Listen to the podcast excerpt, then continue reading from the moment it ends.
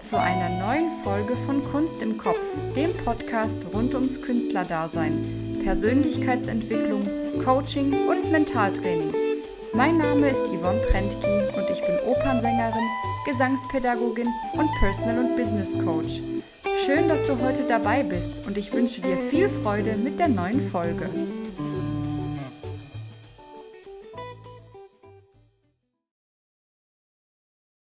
Netzwerken, Vitamin B.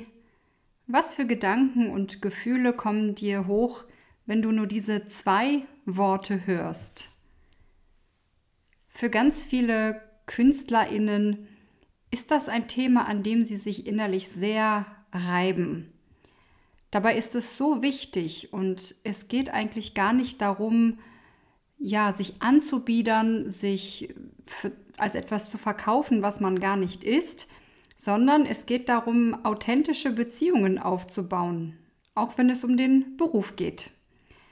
Also heute gibt es wieder eine Mindset-Folge, wo wir uns mit dem Thema Netzwerken beschäftigen.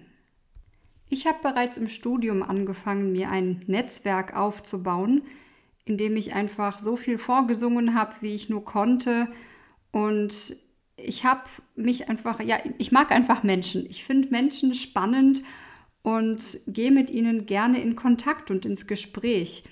Und so haben sich sehr viele Dinge auch sehr unerwartet entwickelt. Und die meisten Sachen habe ich auch tatsächlich ohne eine Agentur gemacht. Und aus einem Projekt entwickelte sich dann ein Folgeprojekt oder ich wurde empfohlen. Ich habe Leute empfohlen, die mich dann auch wieder empfohlen haben. Oder Leute wollten mich wieder engagieren. Ach, da gibt es ein paar ganz verrückte Geschichten und Wendungen, die in meinem Leben passiert sind. Und dieses Netzwerk, was ich mir aufgebaut habe, schon innerhalb von vielen Jahren, an dem ich quasi 15 Jahre gebaut habe, das hat mich auch, bevor ich mein Festengagement bekommen habe, ja einfach getragen. Das heißt, ich musste auch gar nicht die ganze Zeit nur vorsingen gehen für alles, sondern es kamen auch immer wieder Anrufe und E-Mails nach langer Zeit und ich wurde wieder engagiert oder man hat um Ecken mich empfohlen bekommen und so hatte ich dann auch immer wieder Projekte einfach durch mein Netzwerk. Und das ist auch heute noch so. Jetzt, wo nach Corona wieder alles ins Rollen kommt, kommen auch schon wieder Anfragen und allein dieses Jahr hatte ich schon einige freiberufliche Anfragen, die ich abgelehnt habe, weil ich jetzt einfach auch an meinem Theater wieder viel beschäftigt bin. Aber das ist alles ein Resultat aus den letzten Jahren. Und viele Dinge kann ich jetzt trotzdem auch mal machen zwischendurch, wenn es passt mit dem Theaterplan, wenn es nicht in eine Orchesterprobe oder in eine Vorstellung fällt. Und auch da ist es wichtig zu kommunizieren und einfach ein gutes Verhältnis zu seinem Arbeitgeber zu haben. Also hier spielt Netzwerken und Beziehungen auch eine wichtige Rolle. Denn wenn ich ein paar Punkte im Brett habe bei meinem Arbeitgeber, dann werden sie mir auch viel lieber Projekte ermöglichkeiten oder mir Sperrtermine zusagen, ähm, ja, wenn, wenn ich dann mit der Anfrage komme um das Thema Netzwerken und Vitamin B haben wir oftmals viele Glaubenssätze. Das heißt, wir bilden uns mit diesen Glaubenssätzen Bilder, die wir gar nicht so angenehm finden, wie zum Beispiel Klinken putzen oder jemanden in, in den Arsch kriechen oder sich für etwas verbiegen. Und ich hatte diese Glaubenssätze zwar nicht, aber ich hatte ein Thema mit Smalltalk. Ich war irgendwie der Meinung, dass Smalltalk etwas Schlechtes ist und dass ich das nicht gut kann. Und das äh, durfte ich mittlerweile ganz gut für mich bearbeiten, weil es etwas ist, was man üben muss. Das heißt, ich muss einfach wissen, worauf ich zu achten habe und, und worauf ich mich konzentrieren muss. Und das ist gar nicht mal so schwer und auch ein Gespräch kann zwar an einer netten Oberfläche bleiben, aber trotzdem schön sein und Spaß machen.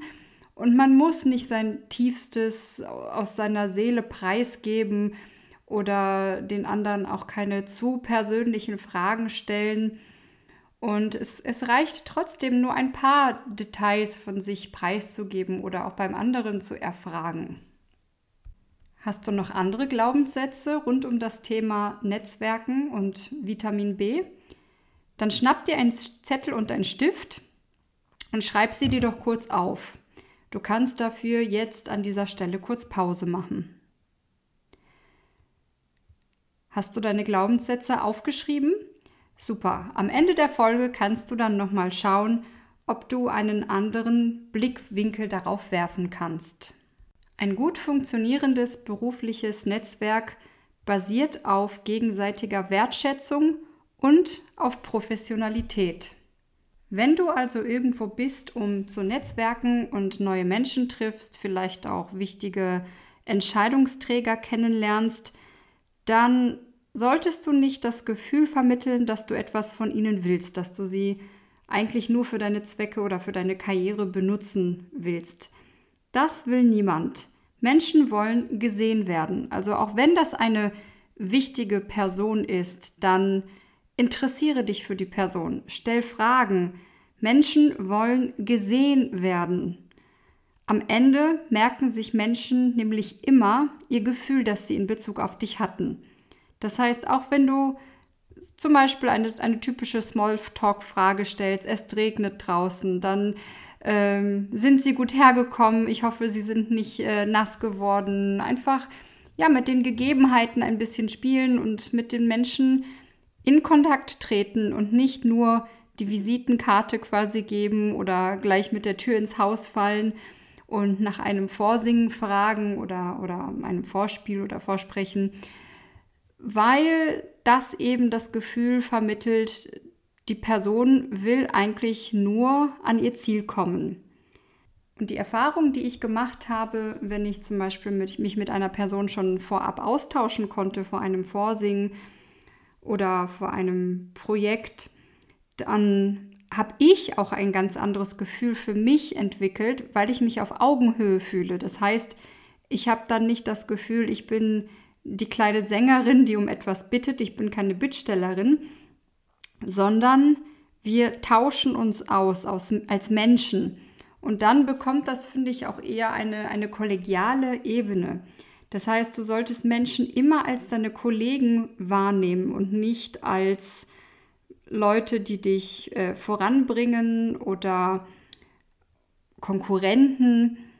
Und auch bei Leuten, die dich tatsächlich voranbringen können, wie zum Beispiel Agenten, will ich auch jemanden, mit dem ich auf Augenhöhe sprechen kann, wo ich nicht entmündigt werde, wo nicht jemand anfängt, komplett Entscheidungen für mich zu treffen, sondern mit mir in den Austausch geht und wir gemeinsame Entscheidungen treffen.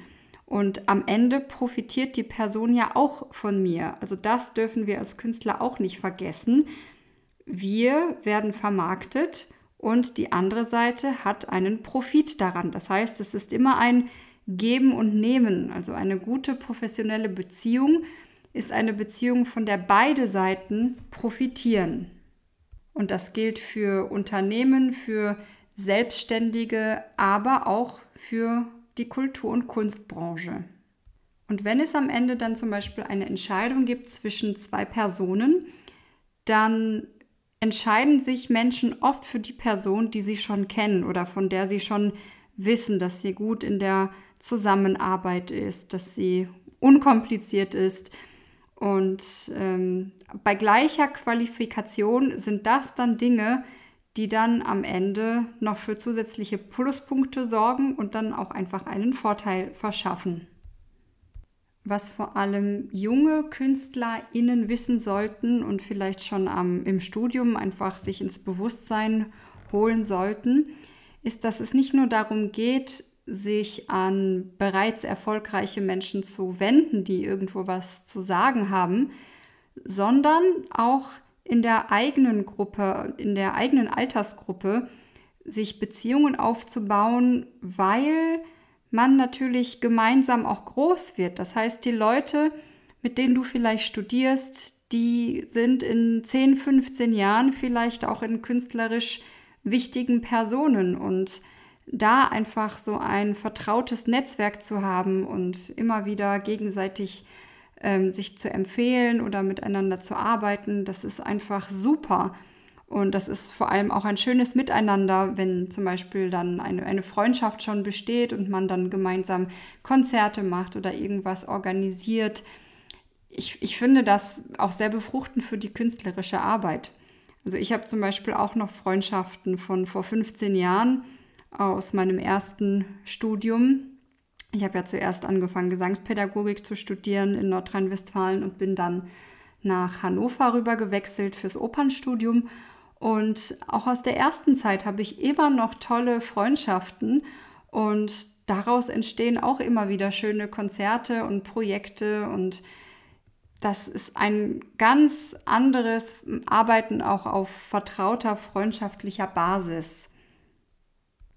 Und eine weitere Sache ist, dass Menschen äh, ja auch ihre Positionen wechseln und weitergehen, neue Jobs annehmen, vielleicht in der Karriereleiter auch aufsteigen.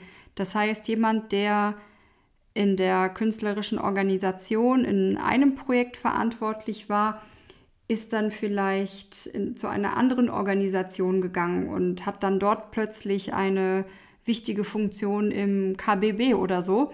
Und die Person erinnert sich dann noch an dich und hat ähm, vor allem auch eine positive Erinnerung, äh, dass du gut warst und dass du äh, gut in der Zusammenarbeit warst, professionell warst. Und dann kommt es vielleicht zu einer Einspringersituation oder wo jemand gesucht wird, auf das Profil du einfach passt und die Person hat dich auf dem Schirm. Und sowas kann manchmal auch Jahre nach einer Zusammenarbeit passieren. Also das sind alles, das, das ist zum Beispiel etwas, was äh, mir schon passiert ist.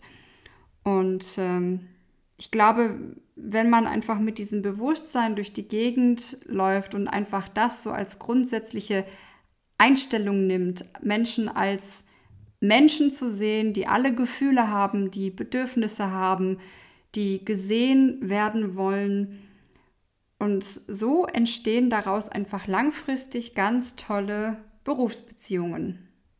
Ich persönlich finde es auch super bereichernd, eine Handvoll sehr guter Soprankolleginnen zu haben, bei denen ich weiß, die sind einfach super und die kann ich empfehlen, wenn ich mal irgendwo nicht kann.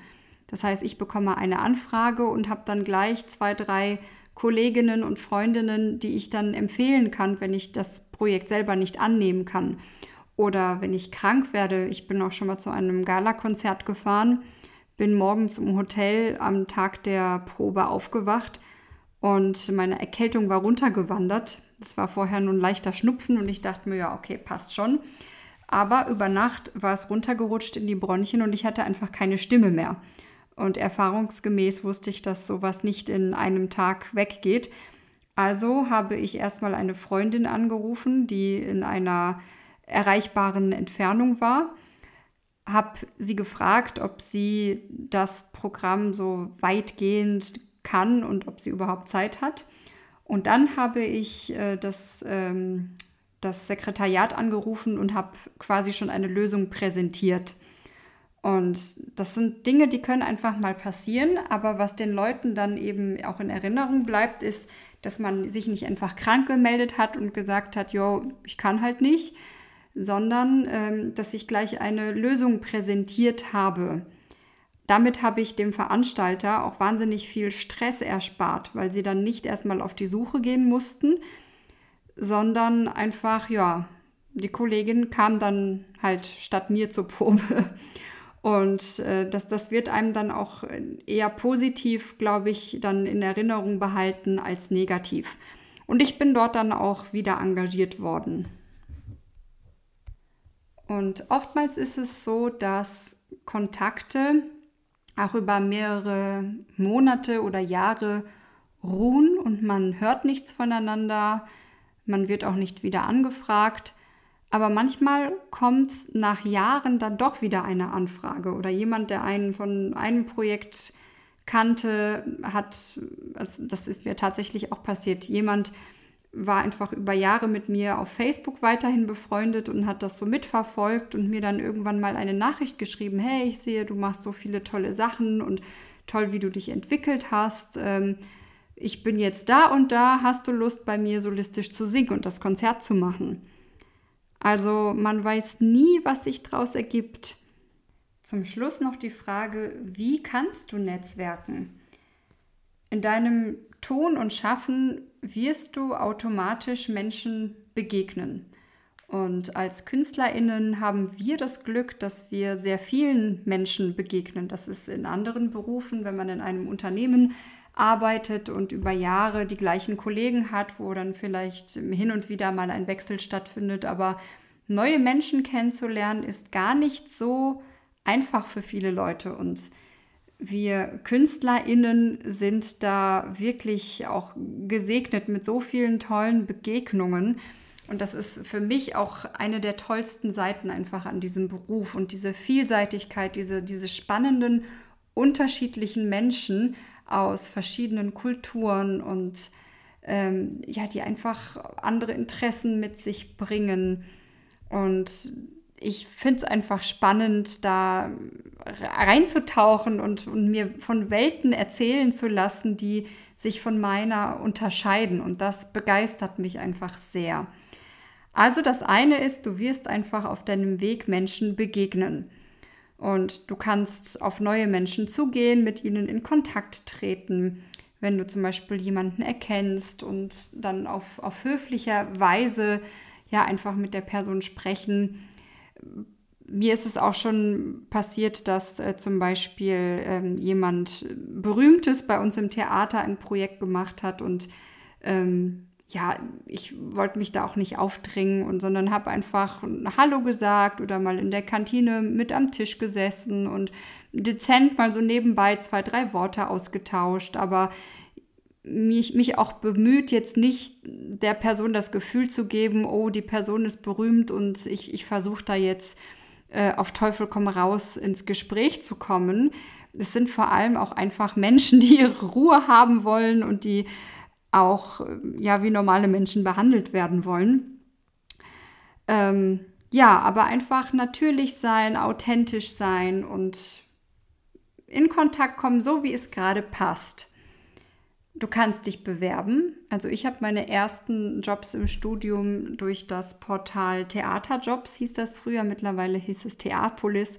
Achtung, unbezahlte Werbung, weil ich hier jetzt äh, einen äh, Namen erwähne und das ist ein ähm, kostenpflichtiges Portal.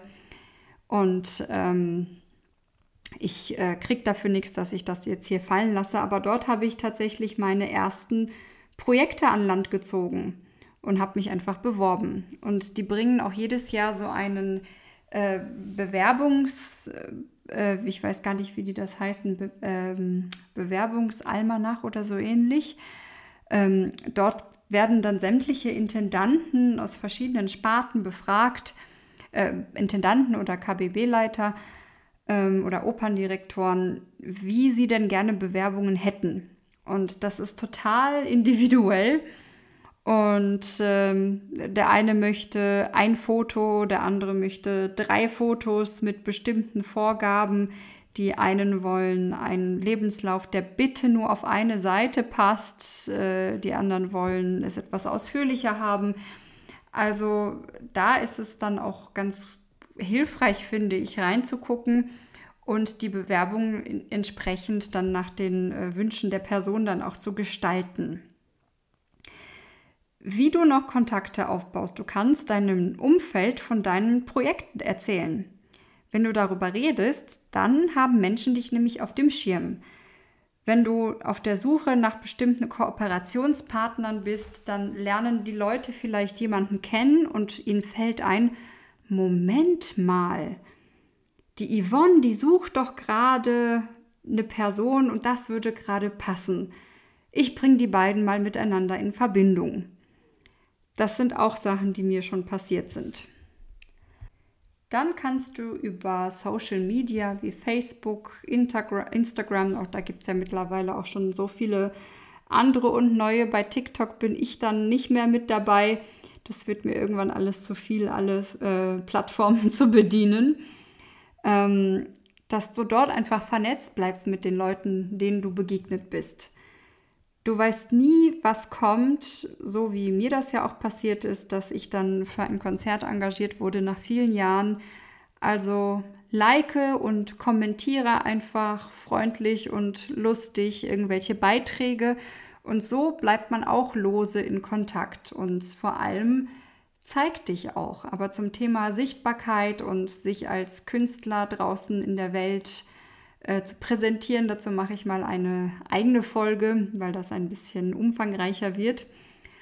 Ja, und dann gibt es ähm, auch Bra Branchenportale wie Theapolis oder Opera Base. Ich weiß nicht, ob es dann im, in anderen Branchen im Schauspiel oder für Orchestermusiker dann noch andere Sachen gibt oder auch äh, LinkedIn oder Xing können auch manchmal von Vorteil sein.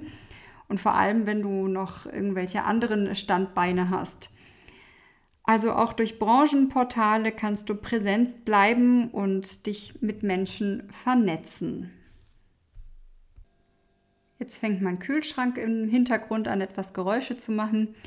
Aber ich äh, werde jetzt deshalb nicht den Raum wechseln, sondern toleriere das jetzt einfach, dass es im Hintergrund ein bisschen rauscht. Äh, dann hängt es natürlich noch davon ab, was für ein Persönlichkeitstyp du bist. Denn die einen sind extrovertiert oder eigentlich heißt es ja extravertiert äh, und die anderen sind introvertiert. Und wenn du eher introvertiert bist und es dir schwierig fällt, dich auf Veranstaltungen mit möglichst vielen Leuten zu unterhalten, dann setz dir lieber kleine Ziele und bleib vor allem authentisch. Du musst jetzt nicht anfangen, etwas zu sein oder dich als etwas zu geben, was du nicht bist, weil das spüren Menschen. Also mach dir selber keinen Stress und mach einfach so viel oder in dem Rahmen, wie es sich für dich noch okay anfühlt. Und ähm, bei mir ist das auch manchmal unterschiedlich. Also manchmal habe ich Tage, wo ich einfach keine Lust habe auf Menschen und mich dann lieber zurückziehe und dann ist es mir wurscht, ob ich jetzt ähm, vielleicht mögliche Kontakte verpasse oder nicht. Und manchmal bin ich in der Stimmung für Menschen, für neue Begegnungen und habe Freude dran. Und ich glaube, das ist, ich glaube, wir dürfen uns immer auch die Frage stellen, wonach ist mir gerade, was tut mir gut, was tut mir gerade nicht gut und vor allem authentisch sein, weil das merken Menschen und das macht uns definitiv sympathischer, als wenn wir versuchen, eine Rolle zu spielen und jemand zu sein, der wir nicht sind. Wenn du magst, kannst du zum Schluss nochmal auf den Zettel mit deinen Glaubenssätzen schauen, falls du diese am Anfang aufgeschrieben hast. Und nochmal drüber denken, ob sich deine Perspektive auf diese Sätze verändert hat im Laufe der Folge. Hast du vielleicht eine neue Perspektive gewonnen oder kannst du davon vielleicht etwas relativieren oder kommt dir das Netzwerken und das Vitamin B-Prinzip jetzt nicht mehr ganz so schlimm vor? Und zum Schluss stelle ich dir noch die Frage, welchen kleinen Schritt kannst du demnächst tun, um an deinem Netzwerk zu arbeiten? Nur einen einzigen Schritt. Welcher könnte das sein?